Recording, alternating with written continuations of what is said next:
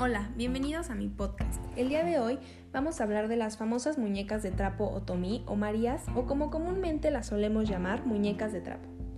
Estas artesanías están hechas a mano y han pasado de generación en generación por mujeres de las comunidades de San Ildefonso Tultepec y Santiago Mezquititlán del municipio de Amealco de Bonfín en Querétaro. En los tiempos prehispánicos se creía que estas muñecas estaban hechas de arcilla, palma y cabellos de maíz, con el propósito de proteger a los niños de malos espíritus y no las ocupaban como hoy en día que son de uso recreativo. Conforme fueron pasando los años, los materiales se fueron sustituyendo por trapos y listones de colores que representaban la manera de vestir de las mujeres indígenas para así convertirse en una figura de identidad regional e internacional. Esto ha motivado al municipio de Amealco a crear su propio museo dedicado a ellas. ¿Pueden creerlo? Bueno, también cabe recalcar que en Amealco hay más de 10.000 mujeres que se dedican a realizar estas muñecas en donde se hacen más de 150.000 al mes.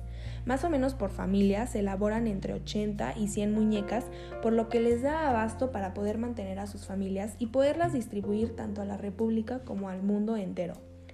Y bueno, creo que muchos se deben de preguntar qué significa su vestimenta tan colorida y llamativa para las personas. Y es que las confeccionistas tratan de representar los roles de género y la estructura social que hay dentro de las comunidades indígenas, así como su vestimenta y accesorios que pueden verse en su día a día o celebraciones con el objetivo de hacer un retrato de ellas mismas. Para esto existen dos muñecas de trapo que realizan en la comunidad, una de ellas es Donshu, que es la muñeca de San Ildefonso Tultepec. La otra muñeca se le conoce como Lele, que es de Santiago de Mezquitilán. Les voy a hablar un poco más de Lele, que es la que más representa. Ella se distingue por tener su cuerpo más articulado y lo que más sobresale de esta muñeca es su peinado representativo. Yo creo que a este momento ya se la deben de estar imaginando, ya que el que usan las mujeres tiene una medida de 6 metros el peinado consta de dos trenzas que cruzan sobre la cabeza y portan una corona de listones de colores y representan a las niñas de, la comunidad.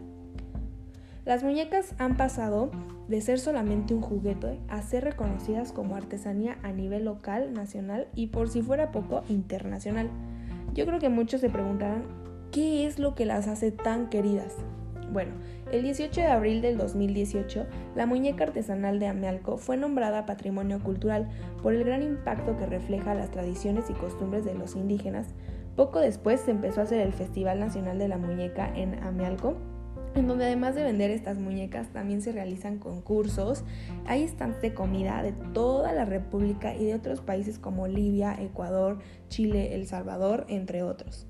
En una entrevista que le hizo la revista Querétaro 24-7 a la coordinadora del festival, la licenciada Marisol Sánchez Mondragón menciona que el propósito de este festival es dar a reconocer el gran valor cultural y social que poseen las muñecas para contribuir a la promoción y protección del trabajo artesanal, fomentando lazos de hermandad con otros estados, municipios y países.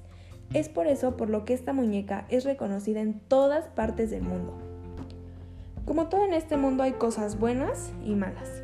Uno de los problemas que nos enfrentamos hoy en día es la pérdida de las lenguas indígenas tanto en México como en otros países. El otomí es una lengua presente en solo un 0.45% y aún así se considera una de las más habladas, considerando que en México de los 127 millones de personas que somos, solo el 6.5 hablan otomí, que es un poco más de 7 millones de personas de acuerdo con datos de la INEGI.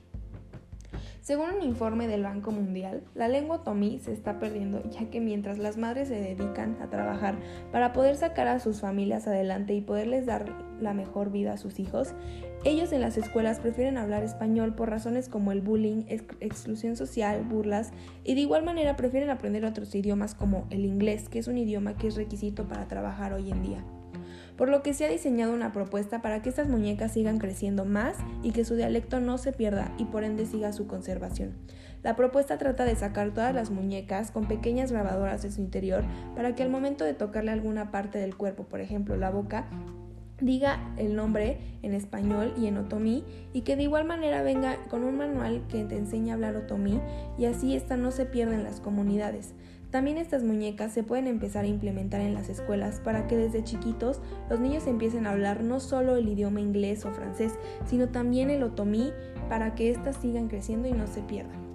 Y bueno, hasta aquí terminamos con nuestro podcast. Espero les haya gustado y espero también muy pronto puedan comprar estas hermosas muñecas. Gracias.